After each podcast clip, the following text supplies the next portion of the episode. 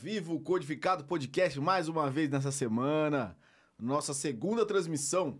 Lembrando, toda segunda e quarta estamos aqui ao vivo no YouTube, às 21h10. Às vezes a gente começa um pouquinho mais tarde, um pouquinho mais cedo, mas sempre mais tarde do que mais cedo. é isso aí, gente. Boa noite, eu sou o Kiko. Esse é o Codificado Podcast. Nosso Instagram é arroba Codificado Podcast.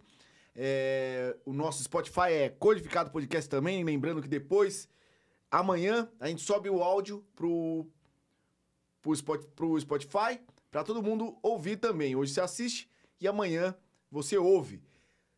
Aquele likezinho é importante, né? Pra soltar os nossos vídeos aí, que vai ser um bate-papo muito interessante. E se inscreva também no canal, ok? Quem tá comigo aqui hoje é a Andréa. Andréa em Boaba? Em Boaba. Em Boaba. E aí, André, tudo bem? Tudo ótimo, querido. André, você vai falar um pouquinho pra gente hoje da constelação familiar. É... Antes de mais nada, obrigado por ter aceitado o convite. Tá? A honra é toda minha. É... Lembrando também que o Instagram da Andréa é arroba Andréa Moaba. Andréa em Boaba. Em Boaba, em Boaba. É isso aí. Arroba Andréa, Andréa em Boaba. Tá na sua telinha aí.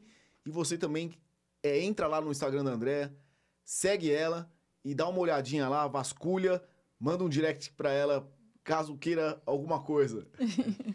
é, explica pra gente aí um pouquinho. Boa noite. Boa noite, Kiko. Primeiro, muito obrigada, né? Uma honra estar aqui com vocês.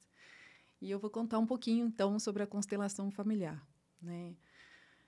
Ela existe, é, a constelação familiar, o pai das constelações chama-se, chamava-se Bert Hellinger. Ele faleceu em de setembro de 2019, mas ele deixou um legado imenso. E nesse interim de mais de 40 anos de pesquisa, porque a constelação é um tanto quanto jovem aí para nós, né? Ela vem sendo desenvolvida. E ela já teve várias nomenclaturas, tá? Ele dizia inicialmente que era uma terapia breve, aonde uma única constelação já resolve algo do tema que você veio trazer. Você traz um tema e uma única constelação já vai trazer a solução para aquilo. Porém, no decorrer desses 40 anos, e especialmente depois que Sophie Hellinger, a esposa dele, que casou com ele há mais de 20 anos atrás, entrou né, nesse para ajudá-lo aí nesse caminhar, ela trouxe algo que ela fala assim, é mais do que uma terapia, né? É mais do que uma ferramenta, é um recurso interno que temos. Por quê? Porque Bert descobriu nessa caminhada as leis que regem a vida, as relações humanas, que são três leis: pertencimento, hierarquia e equilíbrio. Então a gente costuma dizer hoje, né, nas palavras de Sophie, que, que é uma filosofia de vida. Que quando você atua com essas três leis na sua vida normalmente, todos os dias, colocando isso em prática, a sua vida tem sucesso em todas as áreas. Sua vida vai fluir, sua vida vai ser leve, plena, então, é uma forma de viver, é uma mudança de postura diante do seu sistema familiar. Então, o que, que é isso? Né? Vamos trazer isso mais clareza. O que são essas três leis? As três leis são, primeiro, pertencimento. Todos pertencem ao seu clã familiar. Ninguém pode ser excluído. O que, que isso quer dizer? Eu não posso excluir ninguém. Não posso excluir o pai alcoólatra, o pai que abandonou, a mãe narcisista, a mãe ausente, a mãe que jogou na lata do lixo. Uhum. Todos eles pertencem ao clã. Independente da história, eles fazem parte do meu clã. Além deles, a gente ainda inclui aqui os abortos provocados ou espontâneos, que também fazem parte desse sistema e não podem ser esquecidos ou excluídos. Em muitos casos, aí a gente pode trazer uma infinidade de exemplos, mas quando a gente exclui alguém do nosso sistema, quem vem depois vai a gente vai, vai sofrer as consequências disso em várias formas, tá? Então, por exemplo, se eu excluo meu pai por alguma razão, a probabilidade de eu encontrar um parceiro igual a ele é 99,9%. Não é uma regra, também não é um, uma, eu, eu brinco, né? Eu falo, não é uma receita de bolo, mas alguém da família vai representar esse homem de alguma forma.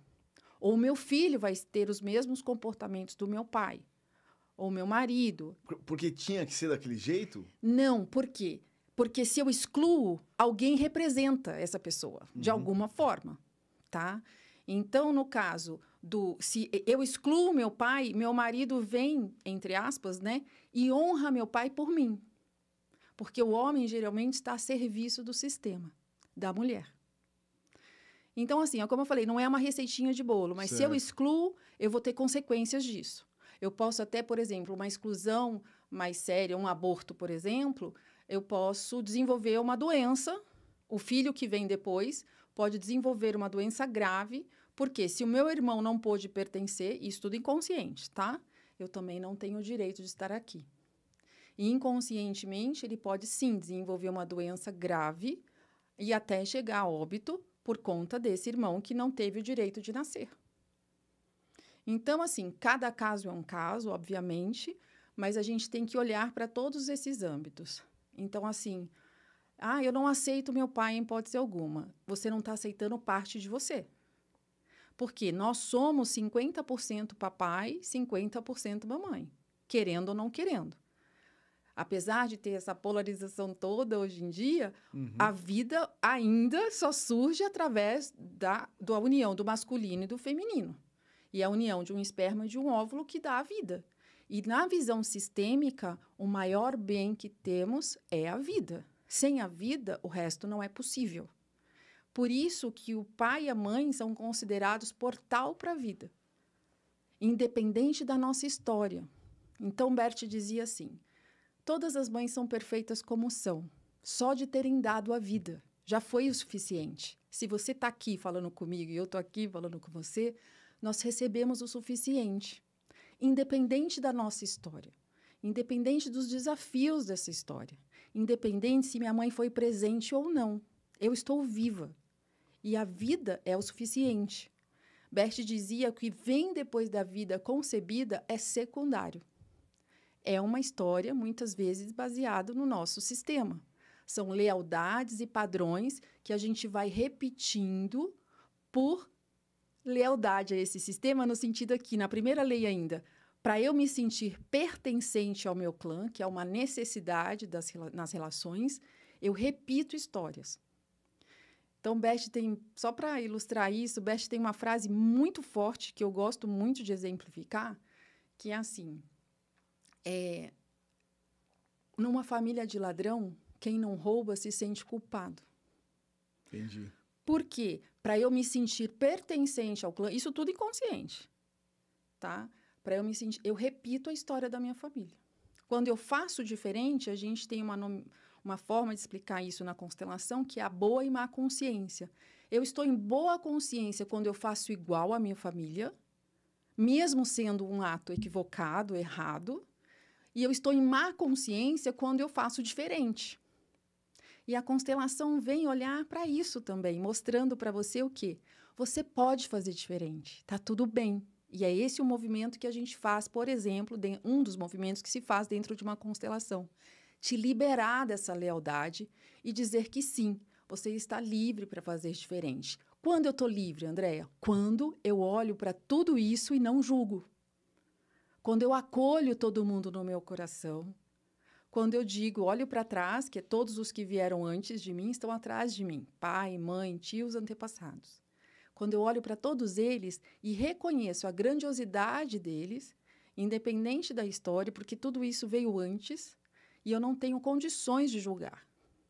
Isso tudo a gente fala que é muito grande para nós. Pai e mãe grandes e nós pequenos, sempre. Uhum.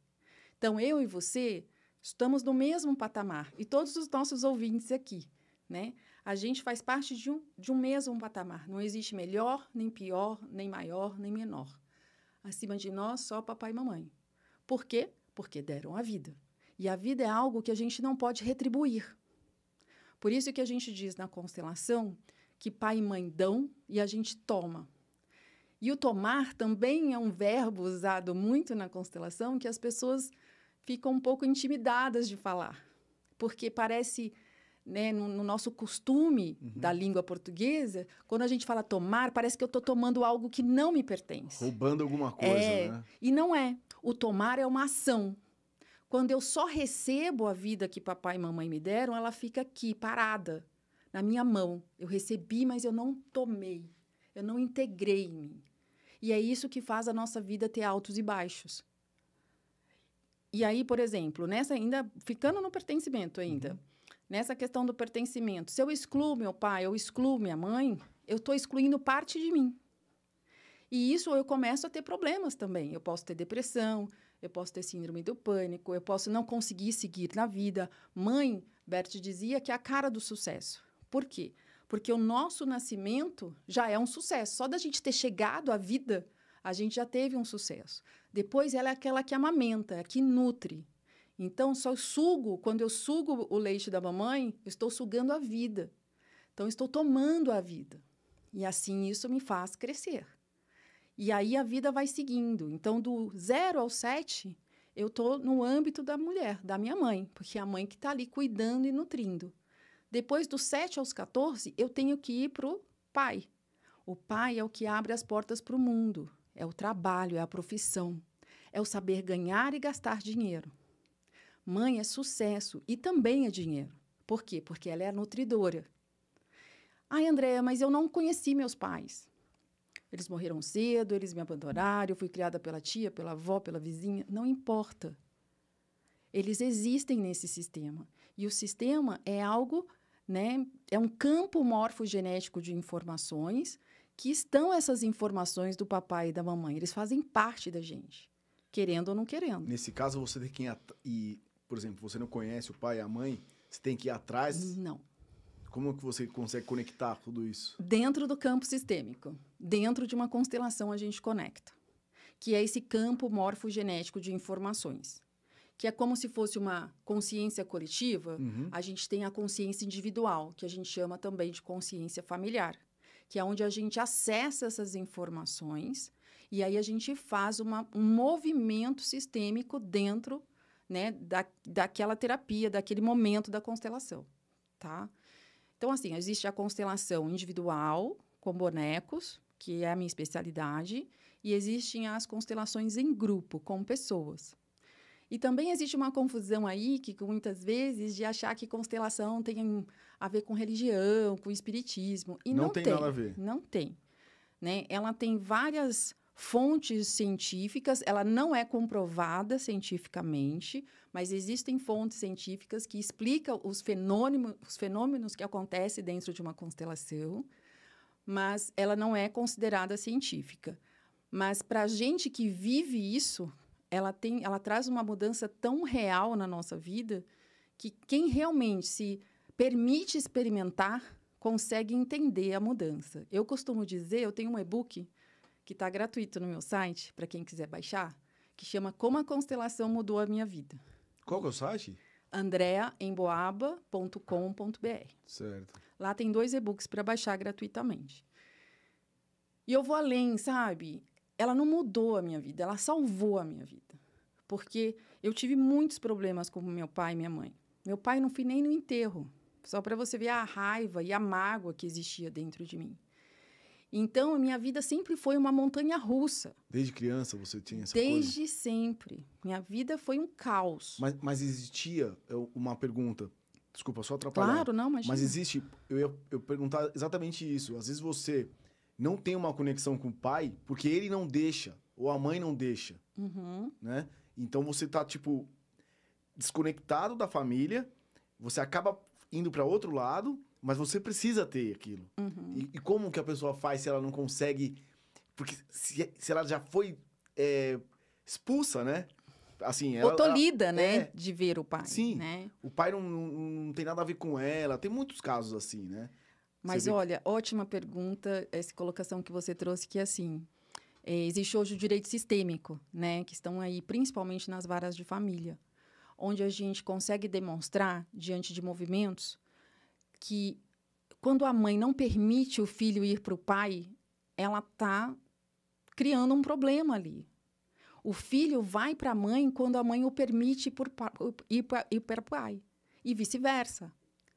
Então, a gente demonstra ali como o filho fica bem quando os pais se permitem um tomar o outro. Então, é muito importante isso. Eu tive realmente é, uma questão lá, meu pai e minha mãe tiveram umas questões e ele parou de ver a gente e ficou por isso mesmo. Então você fala, né? Eu sofri as consequências disso? Sim. Só que no decorrer da minha vida, ao invés de eu me aproximar dele, eu me afastei. Eu tive a oportunidade de me aproximar, mas eu sentia muita raiva, muita mágoa por várias questões e eu só me afastei. Quando a constelação chegou, meu pai já tinha falecido. E minha vida era um, uma montanha russa, de desde passar fome, só para você ter uma noção, hoje eu tenho 53 anos. Eu morei em mais de 52 endereços. Nossa. E eu tive mais de 30 empregos. Isso é uma busca desenfreada por algo. E o que, que é esse algo que eu buscava, que era um buraco que tinha dentro de mim que eu não sabia? Pai e mãe. E eu já tinha feito milhares de terapias. Só que existe assim, quando a gente o problema está no nosso sistema familiar, não tem outra terapia para você fazer. Você tem que fazer constelação familiar. Então, depois dos meus 45 anos, que minha vida sempre foi essa montanha russa, eu falei, não é possível, o que, que eu tenho que fazer? Né? E foi no meu terceiro divórcio, porque eu me casei quatro vezes, no meu terceiro divórcio que alguém falou para mim assim, é uma repetição de padrão, vai constelar. Porque tudo que se repete na sua vida mostra que tem algo sistêmico para se ver. E na constelação se revelou algo da minha mãe e tal, eu entendi, não acreditei naquele momento, eu falei, nossa, investi um, um dinheiro alto aqui, eu acho que não é nada disso. Mas aí, quando eu fui conversar com a minha mãe, se confirmou o que tinha se revelado nessa constelação. E aí eu fiquei mais tranquila. E aí eu consegui, aí eu conheci meu quarto marido. E realmente o padrão do motivo dessa separação se quebrou. E eu sou muito. E aí, depois, quando eu percebi isso, eu comecei a participar de grupos, sempre indo e comecei a estudar né, os livros do Bert e comecei a me integrar. E aí, minha vida realmente começou a ter uma mudança. Até que eu comecei a fazer o curso. E em um ano, eu tinha saído de milhares de dívidas para uma conta bancária azul que eu nunca tinha conseguido ter na minha vida. E de repente o dinheiro começou a sobrar. Eu falava, gente, o que, que tá. Parece, parece mágica mesmo. Mas, é, é, mas tudo isso é, é, dentro daquele campo energético que você, que não, você não consegue enxergar as outras coisas, né? Isso. Não sei, assim. É, é, é, que você entra num espaço quando você consegue honrar os seus pais, que a gente chama de honrar os pais, tá? O que, que é honrar os pais, Andréia? Porque também tem essa questão, é, porque existe assim: as pessoas que amam os pais incondicionalmente que tiveram pais presentes ali, amorosos, elas têm muita dificuldade de reconhecer que não honram os pais. Uhum. Já eu, que pessoas como eu que tiveram problemas, reconhecem com facilidade. Ah, não, porque meu pai é não sei o quê. Sempre você vai ter um, um julgamento sobre o pai ou a mãe. Só que quando você consegue olhar para eles e compreender que eles deram tudo o que eles tinham, e aí eu convido aqui os nossos ouvintes a olhar assim: ah, mas meu pai isso, minha mãe aquilo, você não conhece meu pai, você não conhece minha mãe. Olha para a vida deles antes de você chegar e veja se a sua vida hoje, apesar de todas as dificuldades e problemas, não é um pouquinho melhor. E geralmente é. Por quê? Porque a gente não dá aquilo que a gente não tem.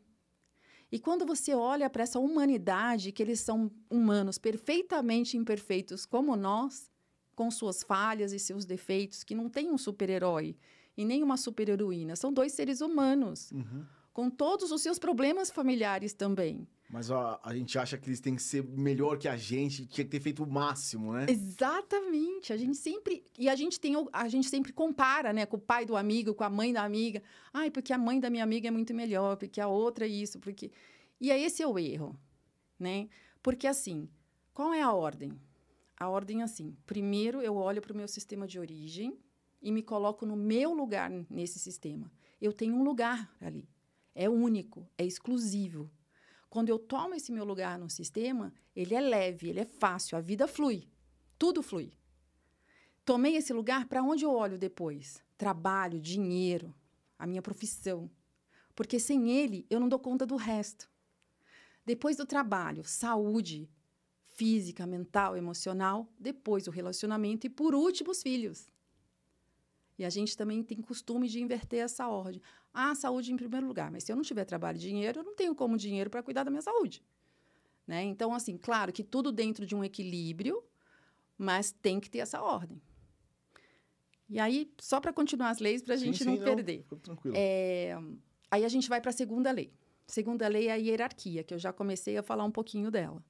Que diz: quem chega primeiro tem precedência a quem chega depois. Então já vamos causar uma polêmica aqui. Os filhos do primeiro casamento do seu segundo marido têm precedência aos filhos que você teve com ele. E quando a mulher, segunda mulher, recusa ou né, exclui essas crianças, as dela vão ter consequência. A vida dela com esse marido vai ter consequência. Nossa, que deve acontecer muito, né? A maioria não aceita. Porque eh, ela divide, né, a, a vida dela, não, te, não quero nada do, da outra pessoa, né? Só que assim, o, qual é o ideal a ser feito? Olhar para essa primeira esposa, por exemplo, e honrar esse lugar dela, porque ela chegou primeiro né, na, na, na, na vida desse homem, e agradecer por ela ter liberado ele para a segunda. Uhum. Porque é graças a essa liberação que a segunda está com ele. E honrar esses filhos e o lugar deles, porque eles vieram depois. Eles vieram primeiro. Então, tudo isso causa o quê? Uma fluidez nessa relação, nessa segunda relação. Senão, começa a ter os empecilhos e um monte de problemas. Quando você fala agradecer, agradecer verbalmente mesmo? Não, não, não precisa. Tá. Só nesse movimento que a gente faz dentro de um consultório. Certo. Tá? Mas é reconhecer de verdade. Ao ponto de você querer olhar para a pessoa e falar: Pô, muito obrigada por você existir, obrigada por tudo, né? Você sente essa vontade em determinado ponto. Dá para sair do ódio? Dá. Dá? Ah, dá. Dá. Porque o, o ódio deixa as pessoas cego, a gente cego, né? Sim. Você fala, cara, alguma coisa que fez para mim que não era para ter feito, né? Dá. Ainda mais quando você tem um ego meio inflado. Né? Sim. Mas você, tudo isso são defesas, né? São as suas carências, são a sua criança ferida, né? A gente não é maldoso do nada. Vem de coisas ali de trás. Se a gente for olhar, tudo tem uma razão sistêmica. Por isso que a gente não julga. A gente fala assim, quando você compreende esse campo sistêmico e as pessoas, você olha com mais humanidade, com mais compaixão. Então a constelação, ela também te leva para esse lugar de não julgamento, de muito menos julgamento, reatividade, né? Você vive de uma forma mais serena, aceitando as pessoas como elas são. Não é fácil. Não estou te falando que, ai, é tudo perfeito. É um, é um, exercício. É um exercício diário. Sim. Todos os dias você começa a se policiar mesmo, a mudar a sua postura diante das coisas, porque é uma mudança de postura. É, é mais ou menos um exercício que você faz para aturar as pessoas do trabalho que você não gosta, né? Você tem que falar, pô, cara, é uma coisa nova, né? Um exemplo. É uma coisa nova e eu preciso lidar bem com isso. Exatamente. É mais ou menos isso? Mais assim? ou menos isso. É mais ou menos assim, ó. É, é dizer sim. Quando eu me rendo a algo que que está ali que eu não gosto, quanto mais eu foco naquilo, mais daquilo eu tenho. Uhum. Então, tudo que eu rejeito apodera-se de mim. Tudo que eu deixo livre e aceito como é, também me deixa livre. Por isso que é uma mudança de postura. É uma aceitação real, sabe? Uma, uma rendição ao que é como é. Porque aí eu estou livre para atrair outras coisas para minha vida. Senão, quanto mais coisas que eu nego, quanto mais eu aponto, quanto mais eu nego, mais disso eu tenho. Isso é uhum. é física quântica, gente. E as pessoas não compreendem, Kiko. Eu, às vezes eu tenho vontade de gritar. Somos 100% responsáveis por tudo que acontece na nossa vida. Não tem governo, não tem pai e mãe, não tem o vizinho, não tem chefe, sou eu. E na constelação a gente toma essa consciência durante, né, eu já fiz milhares de cursos, tudo parte de mim. Eu não posso ir lá e querer que a minha filha constele. Tenho que começar por mim. Eu sou o exemplo e quando eu mudo essa postura, eu reverbero isso para o meu campo, porque está tudo interconectado por esse campo de informações. Então a gente diz que são emaranhamentos familiares. Aí eu sempre imagino, eu preciso mudar isso nesses dias de hoje, mas eu imagino um, um balaio de gato dos novelos de lã da vovó. E tá uhum. todo mundo lá preso. E aí vem a constelação e fala: começa por esse nozinho aqui. E você começa a desatar os seus nós. E conforme você desata os seus nós, você está dando linha para os demais também se mexerem, se organizarem. Por isso aquele velho ditado, quando eu mudo, o meu entorno muda. E é incrível. Eu vi isso naturalmente e assim, existem os meus amigos mais antigos, né? Existe uma Andréa antes e uma Andréa depois. Eu, às vezes, não me reconheço. Eu falo, gente, eu sou realmente outra pessoa. Muito mais calma, muito mais assertiva, muito menos ansiedade. Eu cheguei até a assustar. Eu fui falar com a, com a minha terapeuta. Falei assim, no começo da minha carreira como, como consteladora. Eu não sinto ansiedade mais. É isso, tem alguma coisa errada comigo. Porque eu era extremamente ansiosa. Sinto, claro, às vezes, um pouco, mas a ponto do que era, de ter falta de ar, de crise de ansiedade. Hoje, hoje você acorda às 5 da manhã e vai dormir 8 da noite. Exatamente. Você fala, porra, não tô perdendo nada, né? Nada. Porque tem isso, né? As pessoas. A gente tá falando. É, é bem uma observação. A gente tá falando de dormir cedo e acordar cedo, mas isso é uma coisa que a gente não. Não, não quer também, muitas vezes. Você fala, cara, eu quero aproveitar minha vida, né? Sim. Dormir cedo, 8 horas, tá maluco. E aí tem tudo isso, né? Você entra num outro patamar, uma outra lacuna de vida, né? Exato. De olhar para dentro, É. Kiko. As pessoas têm que olhar para dentro. A pandemia veio aí nos mostrar isso. E as pessoas começaram. E aí, quando agora começou a voltar tudo normal, todo mundo esqueceu de olhar para dentro, só olha para fora.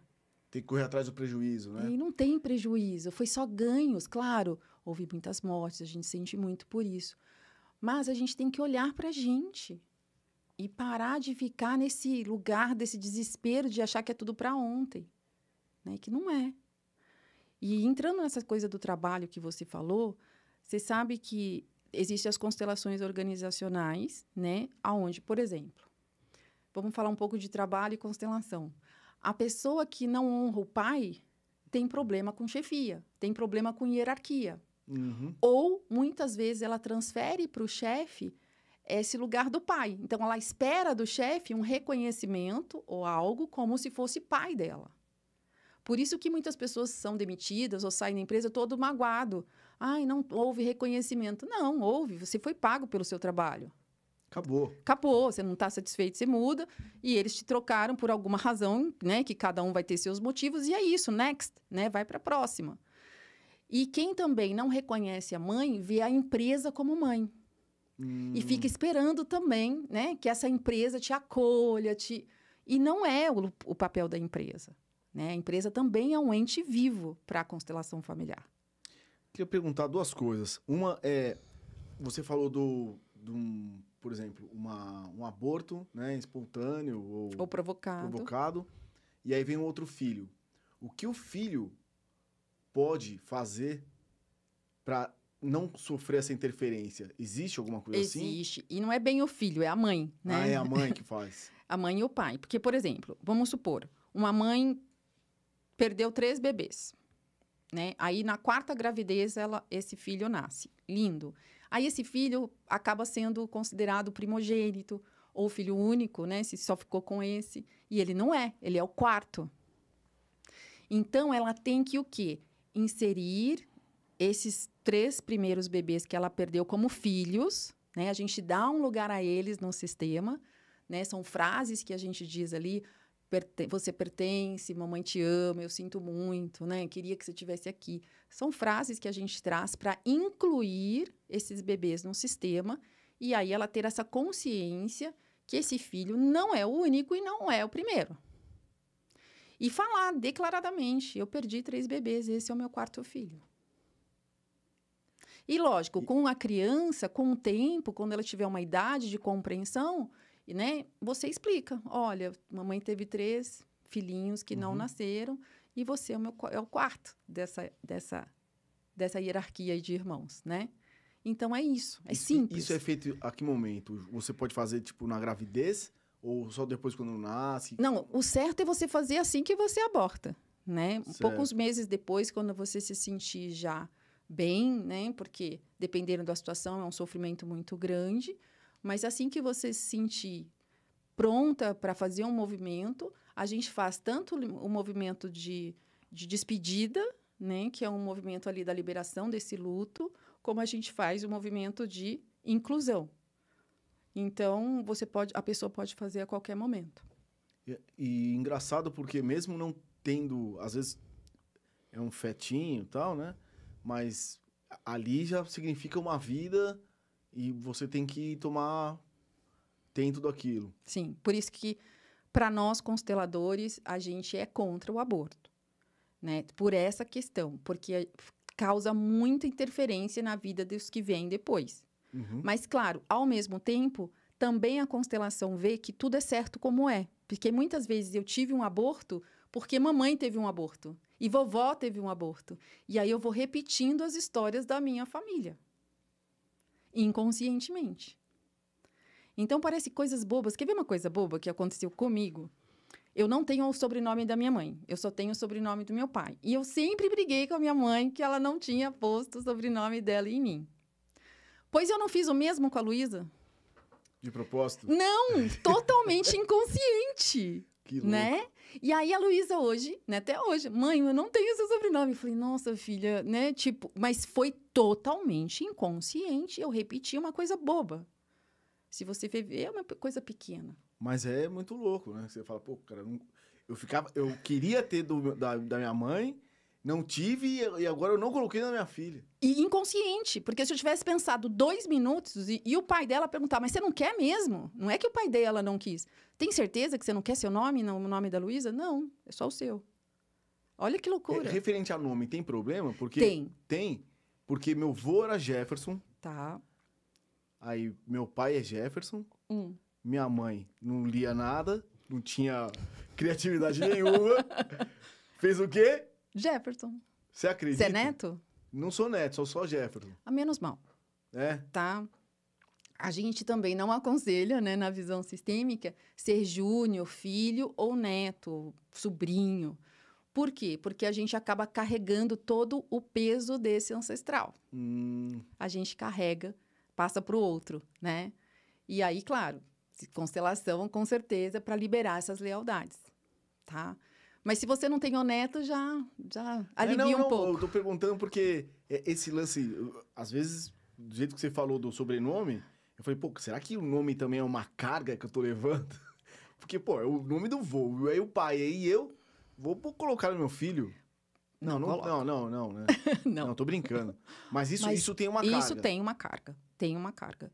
Mas o que eu te aconselho é se render a eles. E não né? adianta brigar com a minha mãe, Não adianta brigar com sua mãe. porque eu já fiz bastante isso já. Não brigue, Falei, por Nossa, favor. porque você não fez, não lia nada, tadinha, né? Não Não. tinha, mas tudo bem, já foi. Agora já foi.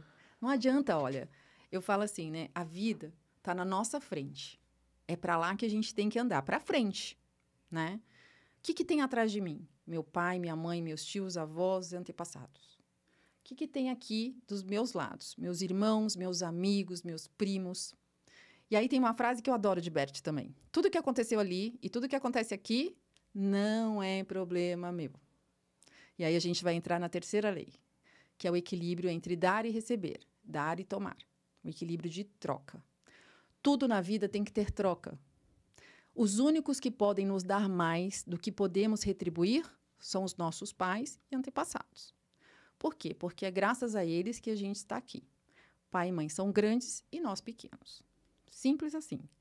Então, quando eu entro naquele âmbito do filho que ama os pais incondicionalmente, eu tenho que tomar muito cuidado com esse lugar de querer salvar meus pais ou de querer retribuir tudo que eles fizeram por mim, porque isso é impossível e vira um saco sem fundo. E aí, inconscientemente, principalmente os filhos que amam incondicionalmente, eles se colocam no lugar de grandes diante do pai, dos pais depois de adulto, porque tiveram mais oportunidades, porque ganharam mais dinheiro, seja o que for. E isso causa um desequilíbrio no sistema. E todo filho que queira salvar os pais ou tomar conta da vida dos pais perde força. A vida vira um caos. E a vida dos pais também. Porque aqueles pais que viram nossos filhos, a gente tira a força vital deles. A gente tem que deixar nossos pais com o que é deles e carregar só o que é nosso. E também deixar eles viver a vida deles como eles querem. Sabe assim, eu vou falar da minha mãe, né? Minha mãe é diabética. Antes eu enchia o saco da minha mãe. Mãe, não come doce, mãe. Você não sabe que você não pode. E, ela sempre estava ali com o docinho, né? Quando a gente parou de falar, ela parou de comer. Ela fazia exatamente. É inconsciente, é. porque ela tá em embate com você. Porque a minha mãe também é durona. Uhum. Tem essa de baixar a cabeça para filho, entende? Então, a, ela tava, a gente estava onde? No mesmo patamar em embate. Quando você deixa ele ser quem ele é, quando você devolve a dignidade para o seu pai ou para sua mãe, de ser quem ele é, grande no seu sistema, ele te deu a vida, ele te cuidou, né? Às vezes as pessoas chegam para mim numa constelação e falam assim: ai, mas meus pais não dão conta de se cuidar. Eu falei: ah, e como eles se cuidaram até você chegar na fase adulta? Né? Como assim? Como eles fizeram? Então é esse o lugar. E, e, e às vezes também o pai e a mãe podem até se colocar numa posição ali meio de vulnerável, né? Pra, pra, né? Que aí já tá indo já por água abaixo aquilo que você falou, né? Fala, pô, é, tem, tem isso? Não. Não eu tem? vou defender os pais. Sempre vou defender os pais. Por quê? Os filhos que tomam o lugar dos pais. Ah, os e aí, que tomam. os filhos que fazem esse movimento primeiro de tomar conta. Por exemplo, um pai que abandona a mãe com os filhos. O mais velho ali, ou o mais, vai, que tem uma, uma personalidade um pouco mais forte, vai assumir esse lugar inconscientemente. Já vai tomar o lugar do pai, já vai resolver as questões, já vai ajudar a mãe, já vai trabalhar, já começa a ajudar. Ótimo, só que ele está num lugar que não pertence a ele. Entendi. E aí a mãe vira a esposa do filho ou a filha do filho e vira uma dependência eterna. Aí o filho tenta casar, não está disponível, né? Aí os casamentos não dão certo, os relacionamentos não dão certo. Ou casa e vira aquela confusão. Caramba, que coisa maluca. É verdade, né? Tipo, É. se, se, se pensar bem, é mesmo assim, quebra-cabeça, é, é tudo um jogo de encaixes, né? E quer ver outro erro grave que, que acontece muito na sociedade em geral? Quando um pai falece, né? Aí, o que, que falam? O filho tem 5 anos ou de 20. Agora você é o homem da casa. Não, ele não é. Ele só é o filho mais velho. Deixa ele de filho mais velho. Você joga uma carga de responsabilidade para aquela pessoa enorme que não pertence a ela. E isso é um peso gigantesco. E é um esforço enorme para essa pessoa dar conta do recado. Quer ver outro erro né, da mãe? A mãe fala assim: filho, se você for feliz, eu sou feliz. Só se você for feliz, eu sou feliz. Qualquer situação nesse sentido. Ela está jogando para você a responsabilidade da felicidade dela. Então você entra num lugar de querer ser, preciso ser feliz para minha mãe ser feliz. E, você, e não é isso, entende? E, e, fica uma coisa estranha também, né? Que você fala, pô, cara, meus pais não são felizes, né? Exato. Por que, que eles estão nesse lugar? Caramba, acabou para eles? Porque, porque tem isso também, né, André? Do, do filho olhar assim e falar, pô, cara, eu tô, eu tô feliz, eu sou um cara mais jovem, eu tô fazendo minhas coisas, tô conquistando. Poxa, meus pais passou, cara, para eles, não, eles não foram felizes. E aí o que acontece? Você começa a se auto-sabotar. E a sua vida começa a ter altos e baixos. Olha aí. Entende? Isso Porque deve acontecer muito. Muito. Né? É mais ou menos assim. Se papai não teve sucesso financeiro, como eu vou ter sucesso financeiro? Se minha mãe não foi feliz no casamento, como eu posso ser feliz no casamento? Se minha mãe largou tudo para cuidar dos filhos quando os filhos nasceram e não foi atrás da carreira dela, como é que eu vou ser feliz na minha carreira? É mais ou menos isso. Uhum. Essa que é a lealdade. E é inconsciente. E mesmo que eu tenha raiva da mãe, eu quero fazer diferente dela e eu não consigo. Porque no íntimo ali, na ligação que temos dentro do sistema, é amor. Você, Nascemos de amor. Você é praticamente um espelho, né? Você Exato. tá fazendo tudo igual. Está fazendo tudo igual. Tudo igual. E aí você tem comportamentos iguais a ela ou a ele. E aí você vem na constelação e fala: pelo amor de Deus, eu detesto minha mãe e estou fazendo igual a ela. Eu falei: pois é. Enquanto você detestar, você vai continuar fazendo.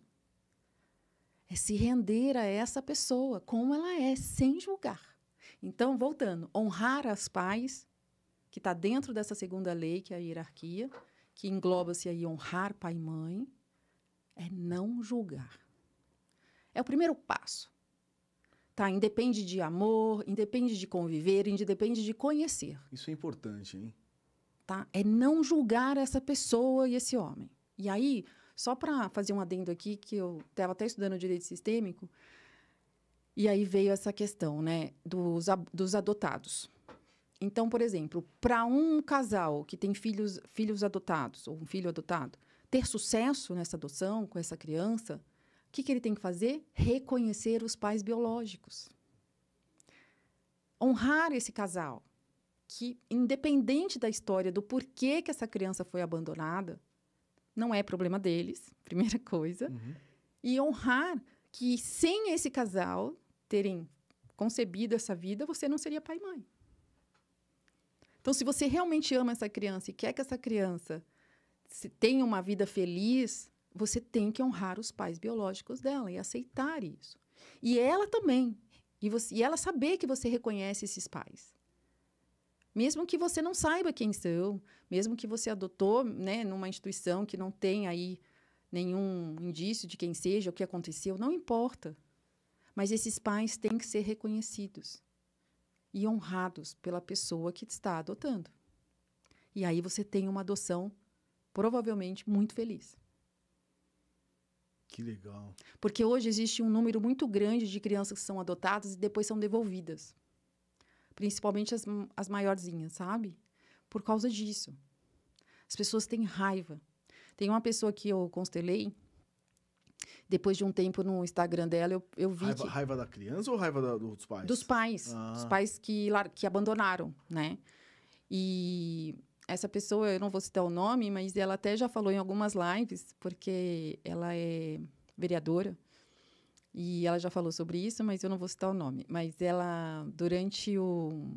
Depois que ela constelou comigo, eu vi no Instagram dela que ela estava desesperada porque a filha tinha sumido, tinha fugido. E aí eu vi que a foto da filha era uma menina negra e ela era branca. Aí eu chamei ela em box. Eu falei, sua filha é adotada? Ela falou, é. Aí eu falei, vamos conversar então. Me conta a história. Aí ela falou que ela pegou a filha na Cracolândia e e os pais eram drogados e tinham largado a criança lá, tava, sabe aquela coisa, né? Tinha dois, três anos de idade, não sei o quê, que é um absurdo, porque imagina como é que tem uma responsabilidade dessa, uma criança no meio da droga, não sei o quê. Aí eu expliquei isso para ela e ela não entendia. E eu falei assim, fulano, vamos olhar, você ama essa menina? Porque já fazia anos, né? A menina já era adolescente. Amo demais, ela é como se fosse minha filha mesmo. E ela tinha filhos, né, dela. Falou, era como se fosse minha filha. Eu falei, então, vamos agradecer só esse casal, que é graças a toda essa tragédia que eles viveram, e eu não sei se ainda vivem, que você teve a oportunidade de criá-la. Aí ela, nossa, nunca tinha olhado por esse ângulo. Na sequência, a menina voltou e eu constelei a menina. E conversei e dei um lugar a esses pais no coração dessa menina, né? Mostrando, olha, a gente não sabe exatamente o que aconteceu, né? Mas eles são seus pais, seja a história que for. E aí, até hoje, ela agradece nas lives, ela fala sobre esse tema, falando o quanto a relação delas mudou, né? E o quanto essa filha hoje vê de outra forma e vive de outra forma, com uma aceitação muito maior. Por quê? Por que, que ela fugiu? Porque ela vai numa busca de algo que ela não sabe o que é. E o que é? O pai e a mãe. Tem um filme para. Ela sabia? Ela sabia que Não, tinha- não ela não sabia exatamente. Né? Ela não sabia por que, que ela estava fugindo. Ela só fugiu. Mas é uma busca inconsciente do pai e da mãe. E um filme que retrata isso lindamente é o Lion, que é uma jornada.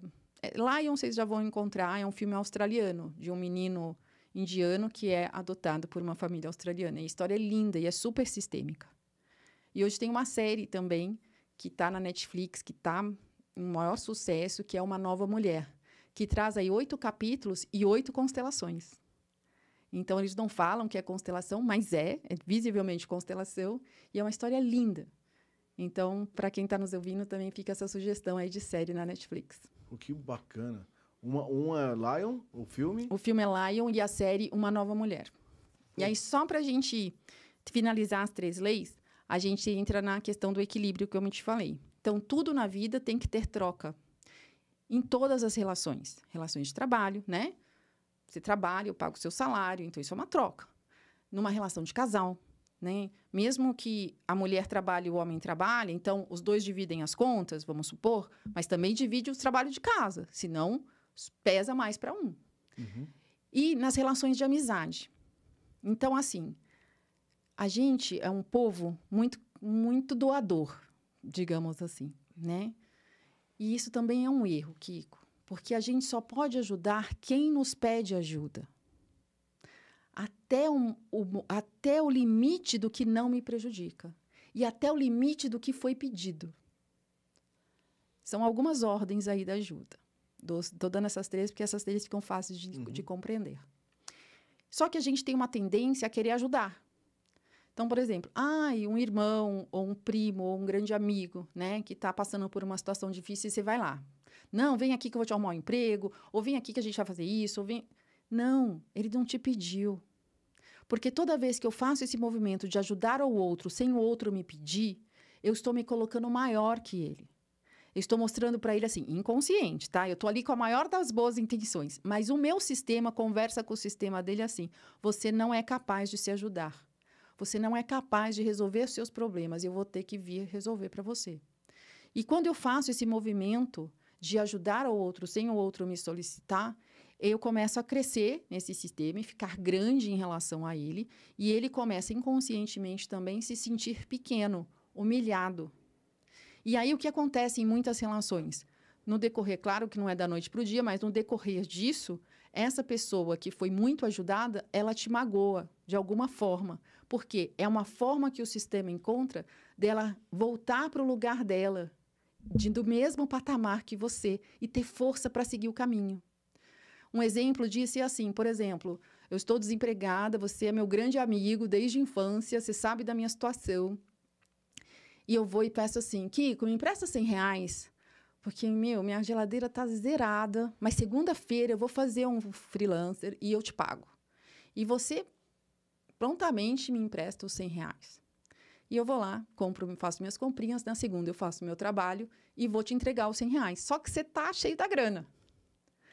E aí você fala: não, amiga, não precisa. Não precisa mesmo, pode ficar. Naquele momento, você é muito grata. Só que você está tirando a minha força de cocriar outros 100 reais. Você está mostrando para mim o quê? Coitada de você, né? É isso. Então, e uma vez, eu, dou, eu conto essa história também, que hoje eu compreendo um dia que eu estava na frente de uma padaria, aqui em São Paulo, no Paraíso, e eu nunca esqueço que tinha um mendigo dormindo na porta e uma mulher saiu. Eu fiquei dentro do carro, né, no, no do lado do motorista, e eu vi a mulher saindo do, da padaria e entregando um sanduíche para esse para esse mendigo. Ele tacou o sanduíche na cara dela e falou assim: "Eu não te pedi, quem que você pensa que é?" Aquilo me chocou naquele momento. Nessa época eu não era consteladora. Hoje eu lembro dessa cena e falo, nossa, faz todo sentido. Apesar dele estar na porta da padaria, ele não pediu. Então ele mostrou esse lugar. São escolhas. São escolhas. E as pessoas me criticam muito, Kiko, porque eu tenho uma visão muito bonita da vida hoje, né? Porque eu falo assim, quando a gente assume a nossa responsabilidade sobre o nosso destino, tudo fica mais fácil de compreender. Quando eu saio do lugar de vítima e assumo esse lugar, as coisas vão acontecer. Eu sou filha de professora, minha mãe foi empregada doméstica. E eu cheguei aqui com muito esforço, mas eu cheguei. Se eu cheguei, qualquer um pode chegar. Então, assim, eu sei que a gente vive num país que é complicado, a gente tem os problemas. Eu já morei em quatro países. Eu já morei em muitos lugares. O Brasil é maravilhoso também. Tem seus problemas? Tem. Mas se cada um fizer um pouquinho a sua parte, a coisa anda. Vamos parar de culpar o, o outro, o vizinho, o papagaio e tomar para si a responsabilidade da vida, da sua vida. E Nossa, as coisas vão fluir. Eu tava, eu tava, pensando nisso, acho que hoje ou ontem. Acho que hoje eu tava pensando. Falei, cara, como a gente gosta de botar culpa nas pessoas, né? Tudo que acontece, a gente tem, tem uma pessoa que é culpada para tudo, né? Você pode ver, putz, cara, tem aquilo. A gente tá sempre apontando o dedo para alguém. E é. na visão sistêmica, a gente tem uma, uma crença, isso é uma crença pessoal também, que é assim: se eu nasci nessa família, foi porque eu escolhi, por alguma razão. Que talvez em vida eu não vá saber. Talvez quando, talvez, quando eu morrer eu saiba. Existe um porquê. Existe um porquê eu nascer nessa família, nessa nacionalidade, nesse endereço, desse jeito. E para quem acredita em vidas passadas, que não é todo mundo que acredita e está tudo bem, né? Mas eu acredito particularmente, eu falo assim: não existe vítima. Se eu estou sendo vítima, eu já fui algoz em algum momento. Então, porque senão, para mim, Andréa, não faria sentido. Por que, que eu venho só para sofrer? Que sentido faz, no meio desse universo, um planetinha que é uma poeirinha, ter um monte de gente sofrendo? Tem que ter uma razão. Até eu entender isso, foi a constelação que me trouxe para esse lugar, eu sempre questionei a vida. E questionava mesmo. Eu não me conformava das mazelas do mundo. E aquilo era um sofrimento para mim, ver as pessoas sofrendo. Né? Guerra. Opa! Naquela época que eu comecei, era a guerra na Síria, aquelas crianças, eu ficava desesperada. Falava assim: como é que essas pessoas escolheram estar tá aqui vivendo isso? Mas escolheram. Depois que você entra nesse lugar, é, uma, é por isso que eu falo, é um recurso interno nosso. Quando a gente toma para a gente a nossa responsabilidade sobre tudo e a gente consegue fazer o nosso melhor, a gente muda o nosso entorno. Então, se cada um nesse planeta tomar consciência dessa autorresponsabilidade, de que eu posso ter uma vida melhor, de que se eu olhar para esse sistema familiar, tomar o meu lugar, eu já vou mudar infinito a minha vida e vou levar isso para o meu campo todo, imagina como o mundo seria melhor. Isso em relação a irmãos também, né? Vocês colocam no lugar, por exemplo, eu sou o filho mais novo. Tá. Tenho três irmãs, então eu sou o último tá. da fila. É isso. É. Você Beleza. é o caçula. Você é o que recebeu mais de todas, né? Porque o que vem por último recebe mais. Recebe o no caso... Recebeu mais, né? Você recebeu das suas irmãs, recebeu ah, sim, do pai. Sim, sim, você entendeu entendi, o que eu quero dizer? Entendi. É o que recebeu mais amor ali. Deve ser por isso que eu devo ser mais feliz. Os mais novos são privilegiados. Não, mas tem isso, não tem? Tem. tem você, vê, você fala, é, é o menos. Tem, tem, menos carga, parece. Sim, né? porque, porque os vejo... irmãos já, já, é, já resolveram já suas questões né? ali, já foram abrindo as portas, né? Abrindo caminhos. O que, que você vê muita mudança, assim? Da, na, na constelação? que mais? Do que, que, que vocês é, mudam mais, assim, modificam? Eu acho que pessoas? eu acho que eu sempre pergunto, né? A minha constelação é um pouco diferenciada. Eu faço em dois atendimentos, com diferença de uma semana cada um. É, e na primeira semana, quando eu escuto a história, quando eu trago consciência sistêmica para ela diante da história dela, porque ela vai me trazer os problemas e eu vou mostrar dentro dos problemas como ela tem um novo olhar, né? Sugerir um novo olhar. E vou explicar como as leis atuam dentro da história dela. Ali eu passo exercícios para casa, que são exercícios de movimentos sistêmicos, né? Quando ela chega na semana seguinte, é lindo de ver já, o semblante da pessoa é outro. Ela está radiante já, ela já está aberta a fazer esse movimento, né? Então a gente, e eu pergunto sempre, como foi a semana? Você conseguiu fazer os exercícios? Sim, Andréia. Eu me senti mais leve. É como se tivesse tá tirando um peso de mim. Falei, é isso. É esse o lugar. É esse lugar da serenidade. É como eu te falei, é o lugar da plenitude. Você começa a ver as coisas se ajeitarem, os problemas vêm e você consegue contorná-los com muito mais facilidade, com muito mais clareza, assertividade. É esse o lugar que a constelação te leva. Não é uma coisa pontual, assim, assertiva, que você fala, ah, fogos de artifício. Não, não é mágica. É um processo. Uhum. Porque, às vezes, leva tempo. Quer ver um exemplo meu também? Eu fumei por 35 anos. E eu jurava que eu nunca ia parar de fumar. Porque eu não era uma fumante fumante, mas eu, o cigarro para mim era um prêmio. Então, por exemplo, hoje aqui acabava o podcast, vou descer e fumar um cigarro. Era meio um prêmio por algo uhum. que eu tinha finalizado. E mesmo depois que eu me tornei consteladora, eu achei que eu não ia parar de fumar. Só que o cigarro, teoricamente, dentro da visão sistêmica, na maioria dos casos, o vício do cigarro é em relação à falta de honrar o pai, a falta do pai. Pela falta do pai, você traga o pai. E aí, no meu inteirinho aí, já formada, já consteladora, logo no começo, eu não conseguia mais fumar. Eu queria, né, pelo vício ali, né, pelo ato, mas eu não conseguia fumar. O cigarro começou a ter um gosto horroroso. Troquei, mudei para o cigarro elétrico. Não consegui mais fumar. Acabei estragando dois negocinhos elétricos. Falei, ah, não vou comprar isso. E hoje é como se eu nunca tivesse fumado. Só que nessa época eu achei estranho isso estar tá acontecendo. Aí fui falar com, com o grupo de constelação que a gente tinha se formado, né? Falei, gente, está acontecendo uma coisa estranha comigo, eu não consigo fumar. Aí minha professora falou assim: ah, finalmente honrou o pai. Então você vê, isso foi uma mudança radical na minha vida. Eu simplesmente parei de fumar sem querer parar. E o que, que veio? Honra o pai. Tava ligado ao seu pai. Tava ligado. Então, assim, conforme eu fui fazendo esses exercícios sistêmicos de honra aos meus pais, que é um processo, é o tomar pai e mãe todos os dias, né? Eu tenho um exercício da água que eu falo assim: essa água representa a força e o amor dos meus pais. E toma água. Então a gente diz que tomar os pais é três vezes ao dia, pelo menos. Porque é deles que vem a nossa força. É de eles atrás de nós aqui que nos empurram para a vida. A gente está livre para seguir. É mais ou menos isso. Tipo, depressão também vem disso tudo? Vem. E aí, e aí, na constelação, você consegue. Porque depressão, às vezes, a pessoa não sabe nem o que é, né? Exato. Você falou aí A da... depressão vem de vários fatores, né? Pode ser um, um irmão abortado, uma exclusão, mas pode vir, com certeza, no meu caso, eu tomei antidepressivos oito anos.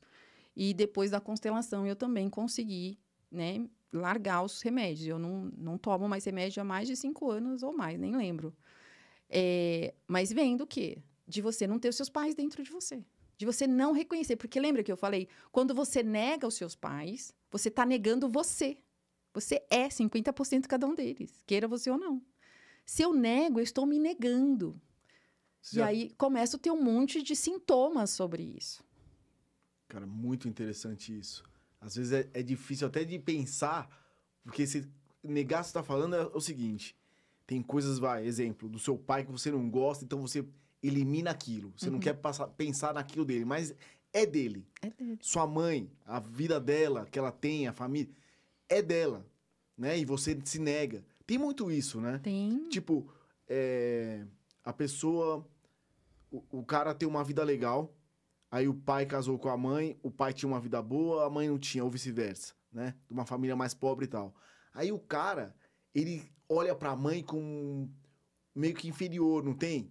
Porque você fala, ah, cara, o meu pai vem de uma família boa, da minha mãe não. Então, sempre tem o, Sempre tem. porque as pessoas têm essa coisa, né? Ela quer, ela quer- A pessoa quer ter poder, ela quer estar sempre melhor, né? Fala pra, pro amigo que vem de uma família legal e esquece da família da mãe, não é? Não tem isso? Tem, tem. Isso, isso deve fazer muito mal, né? faz. Porque é. o que você falou, você tá negando.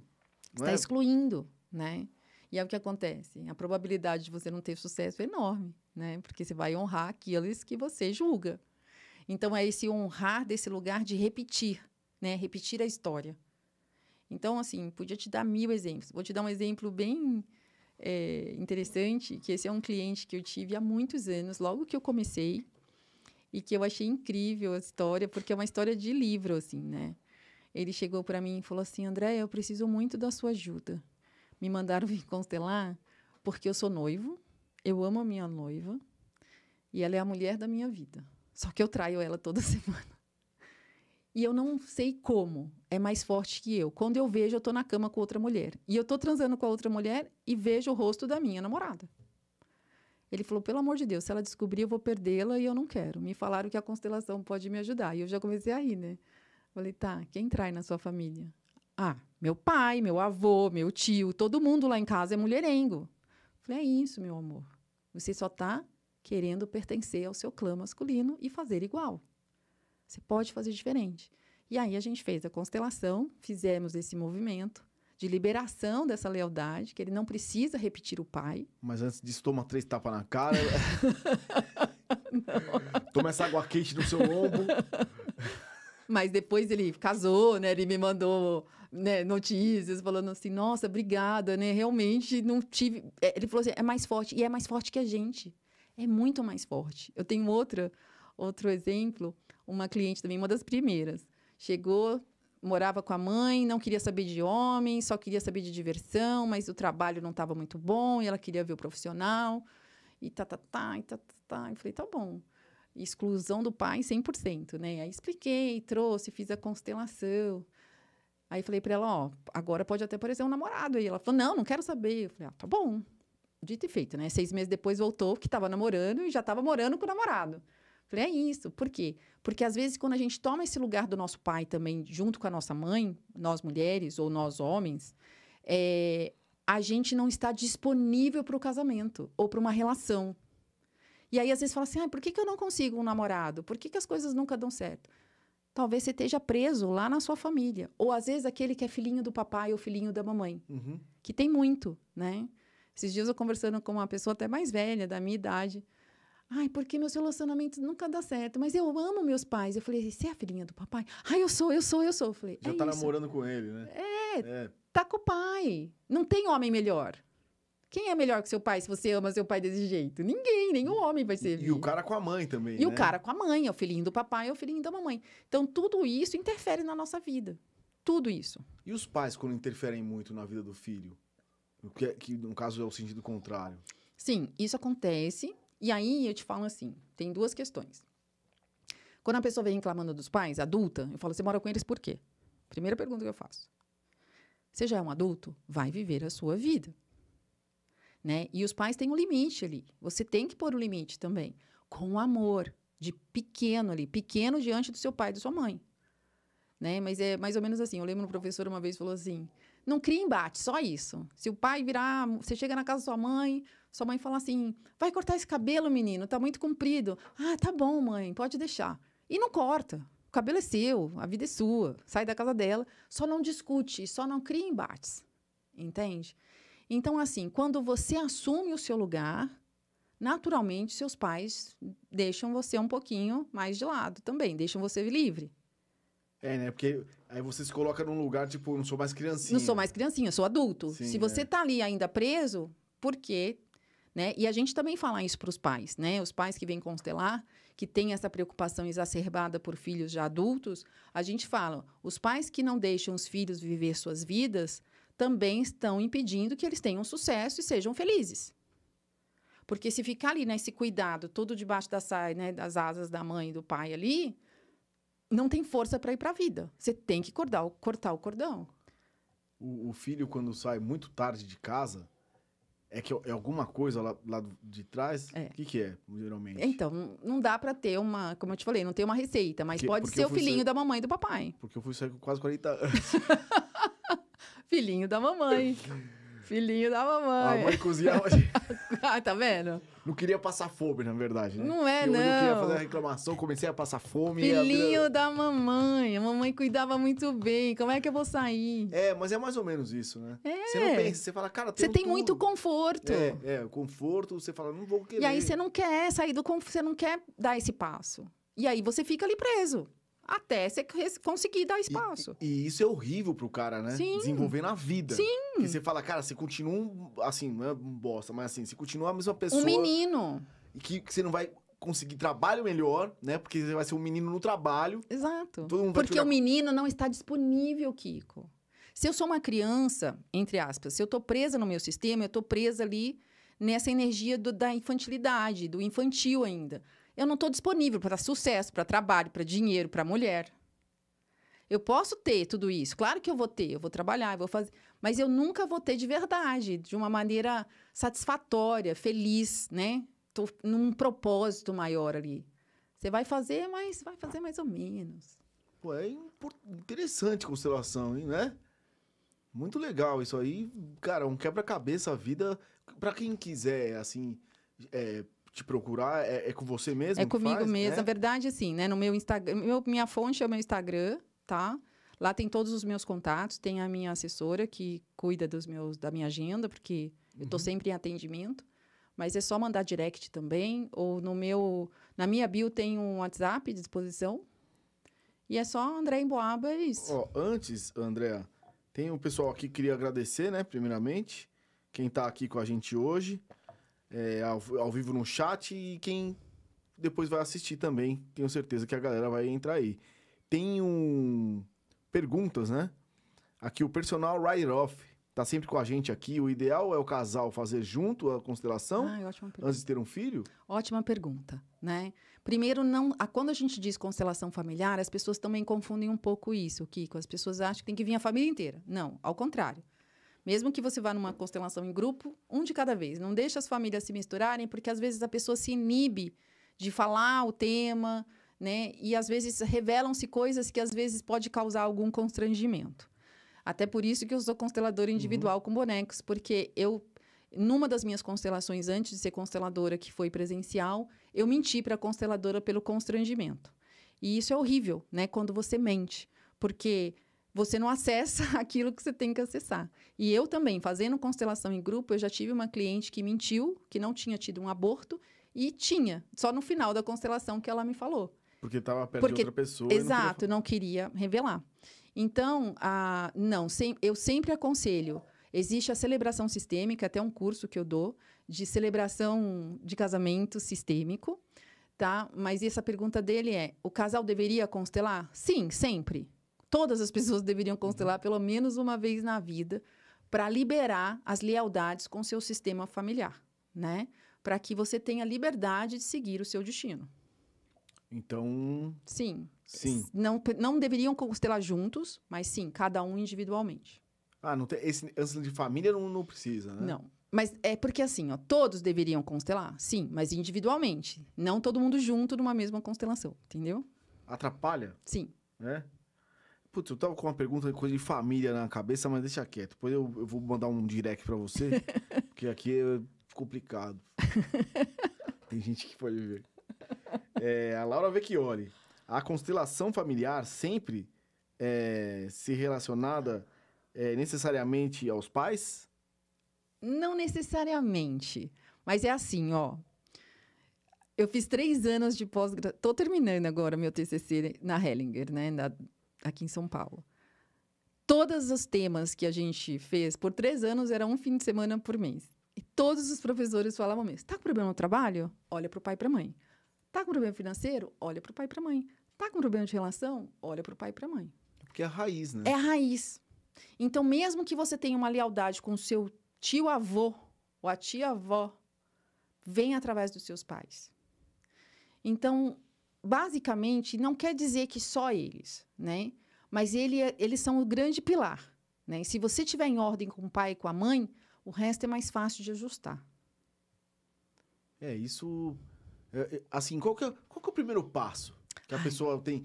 Assim, que a pessoa tem que fazer a constelação? Você acha que todo mundo tem que fazer? Ah, eu acho que todo mundo poderia fazer pelo menos uma constelação na vida. É. Eu acho. Pra porque, assim, principalmente essa que eu faço, né? Não querendo vender meu peixe, mas já vendendo, porque eu faço um alinhamento sistêmico, aonde eu coloco seus pais e seus ancestrais e ponho isso em ordem, liberando as lealdades ali. Então, só esse grande movimento que eu já faço já te libera para um monte de coisas. Mas qual é o primeiro passo, de verdade? É a mudança de postura. É olhar para esse pai e para essa mãe e reconhecê-los como seres imperfeitos, como você, e saber que eles foram os melhores pais que você poderia ter tido, independente da sua história. Por isso que eu vou repetir aqui, baixe meu e-book Como a Constelação Mudou a Minha Vida e Constelação Familiar Exercícios Sistêmicos, que estão no meu, no meu site, andreemboaba.com.br, são gratuitos. Lá vão ter exercícios já para você já começar a ter uma mudança aí. E vocês vão ler como a constelação mudou a minha vida e vocês vão ver assim. Eu falo lá uma coisa. Se eu honrei meus pais, qualquer um é capaz. Então não tem história triste. Todo mundo tem uma história triste. Então quando a gente consegue ver no outro, né? A gente tem a empatia, eu tenho empatia por todos, mas eu mostro que é possível. Que é possível a gente ressignificar essa nossa história difícil e a gente fazer diferente daqui para frente. Porque você pode fazer diferente. Você deve fazer diferente. É isso que os seus ancestrais esperam de você. Você não quer que os seus filhos passem as mesmas coisas que você. A gente sempre quer que os nossos filhos sejam melhores, que eles tenham mais sucesso, mais felicidade. É isso que a nossa ancestralidade espera. Então a gente só tem que se libertar para seguir. E se libertando como? Honrando tudo como foi. Um grande sim a tudo como foi, sem julgamento. Eu ando julgando muito minha mãe. Então vamos parar, né, Kiko? Porque eu saí de casa, ela cozinhava. Aí eu comecei a cozinhar. Aí agora que eu volto pra casa dela, eu fico criticando a, cozi- a comida dela. Meu Deus! Que que filho ela- ingrato! Falo que ela coloca muito sal, falo que ela coloca pouco sal, Então sabe vamos aquela parar, coisa? né? Vai, vai É, cozinhar não. na sua casa. É, não, eu, co- eu- mas é- isso, isso é uma coisa chata, né? É. Isso já não é consideração, tipo, meu. só- Mas se eu- é. Ela faltou falar pra mim, não, você é um mata-bala, na verdade. Não. Eu só falo assim: Para de reclamar da comida da sua mãe, vai cozinhar na sua casa e deixa sua mãe em paz. É, e deixa quieto, né? Deixa ela Exato. viver. Entendi. Exatamente. Eu acho que minha irmã já constelou, já que minha, irmã- minha irmã tem uma cabeça meio igual a sua. assim. Não é, Elisângela? Ela é meio assim, né? Deixa eles aí. Aí você quer mudar as coisas, né? Eu Não. mudei a sala. Imagina, não faça isso. Eu também fazia isso. É? Não faça. Mudar a sala. Não, não tira daí isso ali. Quer ver uma coisa? Minha mãe, uma vez, esses dias, me ligou, uns meses atrás. Filha, é, eu tô reformando o banheiro e eu queria que você escolhesse o azulejo. Eu, "Ai, eu queria muito, mãe, mas eu não posso. Não posso. Não posso escolher o azulejo que minha mãe vai pôr no banheiro. Ah, não pode. Não posso. Eu tô me colocando maior. Quando eu dou uma sugestão, uma opinião para minha mãe, eu tô me colocando maior. Putz. Mãe, pai, mãe é sim, senhor, sim, senhora. Só É, né? isso. Eu então tô. eu- a gente precisa constelar. Urgente. E às vezes minha mãe vem falar as coisas, né? Eu falo, mãe, mãe, não pergunta, por favor, eu não posso. Eu Falei, mãe, eu sou Nossa. consteladora, lembra? Imagina, quatro filhos, todo mundo mandão em casa, todo mundo quer chegar e. Verdade, hein? Meu Deus do céu. Pode Gente, constelar, Kiko. Eu vou. E vou- liberar sua mãe cons- aí pra ser feliz. mas eu vou baixar o e-book antes, Baixe. né? Que livro que você tem pra indicar legal assim? Eu tô pedindo pra todo mundo que vem aqui indicar um livro que é bacana, né? Que, que você. Sobre constelação, ele é muito, são muito técnicos, tá? Uhum. Mas a gente sempre começa ali. eh, eu acho que o livro do, do Bert Hellinger, que é Minha Vida, eu não sei o nome dele agora de cor, mas é a biografia de Bert Hellinger. Eu Uhum. acho que seria um livro interessante para as pessoas que não conhecem constelação. Porque se eu indicar, por exemplo, Ordens do Amor e Ordens da Ajuda, que são os principais livros para um constelador ler inicialmente, são muito técnicos, as pessoas não vão ter uma compreensão muito clara. Mas tem vários livros aí, eu posso te mandar e você põe no link dessa Claro, nossa claro, descrição? Claro. Vou te mandar um outro, acho que A Lei do Espírito. Deixa eu ver para quem é leigo qual eu indicaria. Pode mandar. Tá Pode bom? mandar. E aí você põe na descrição. Outra coisa que eu queria perguntar. É, pro, pra pessoa constelar, ela. É, constelar que fala? Constelar. Ela, ela precisa estar presente Não, ou não? não. Eu, meu trabalho é 100% online. Ah, é 100% O online. meu, sim. Não quer dizer que todos façam. Tá. Mas a minha especialidade é constelação online. Aí você. Eu, eu quero constelar, eu, eu converso com você e, e aí começa um trabalho. Quanto tempo demora? São duas sessões, de uma hora cada uma. É isso. Só. É isso. Então, uma hora a gente vai conversar, por uma hora a gente vai marcar um horário, vou te mandar um link do Zoom, a gente vai fazer pelo Zoom ou pelo WhatsApp. A primeira sessão já foi feita aqui então hoje. Não, tem muito ainda para te falar no seu caso. Meu caso é brabo, hein? Eu vou falando, aí você vai ter que se constelar de novo. E depois de uma semana que eu faço a constelação de fato, que também leva em torno de uma hora, tudo via Zoom, ou Skype, ou WhatsApp, como a pessoa preferir. E, e nessa progressão da vida tecnológica, do cara ficar assistindo série, ficar o tempo inteiro no celular, isso muda também na vida da pessoa? Alguma coisa ruim assim ou Em não? relação à constelação, claro, né? Tudo que é em excesso causa prejuízos pra gente, né? Eu que vim de uma era sem internet e hoje eu tenho internet, eu falo, eu prefiro muito mais hoje. Eu sou extremamente tecnológica. E eu vejo o quanto hoje o celular, né, as redes sociais nos tiram muito do nosso do nosso dia a dia ali, do fazer, né? A gente fica muito presa às redes, isso sem dúvida. Mas isso é uma outra coisa, né? Não tem muito a ver aí com as constelações. Mas sim, se a gente puder ter um controle, ter mais equilíbrio aí para não usar tanto, seria o ideal. É, é porque no, no caso eu tava pensando assim, esse lance do pai é, se afastar do filho, dando celular ou tablet o tempo inteiro pro, pro filho. Sim, aí é a responsabilidade dos pais, né? E mas também não posso julgar. Entendi. A gente não pode julgar ninguém. Nunca julgue, viu? A gente não pode julgar. Pô, Cada André, um, cada um. Brigadão. Imagina, eu Foi uma amei. conversa muito legal, pô, de aprendizagem aqui de novo. É, pô, vamos voltar mais uma vez aqui, né? Vamos, vamos marcar. Você tá pertinho aqui no quilômetro, perto da gente. 28 e meio. Nossa, você tá no 28,5, você tá perto. Tô pertinho. A gente tá no 50 e tralalá, não é isso? 40? 54? 54. Bom, ó, pra quem tá aí, é, se, inscreve no, se inscreva no canal, deixa o joinha, tá? Vai lá, o Instagram da Andrea é arroba Andrea Em Boaba. Emboaba. Você já ouviu a conversa, ou tá ouvindo, ou vai ouvir. Vale a pena. Clica lá, manda um direct pra ela. pergunta sobre as consultas. É que são consulta que fala? Consulta. As consultas.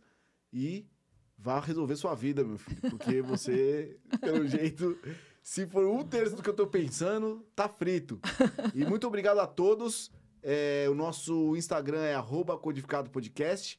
Entra lá também, se quiser deixar uma, alguma coisa pra gente lá. Ah, eu vou deixar o link do livro que você falou. Uhum.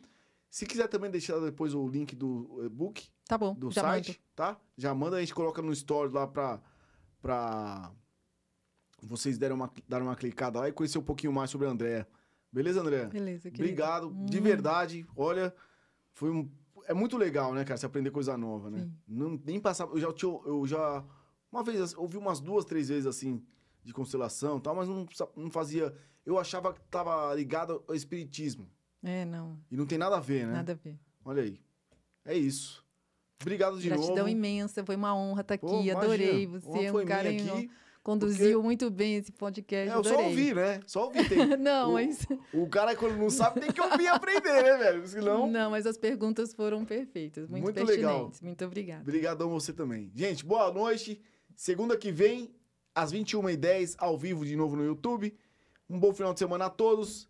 E vamos esperar passar esse frio aí, que sábado já melhora. Vem um solzinho.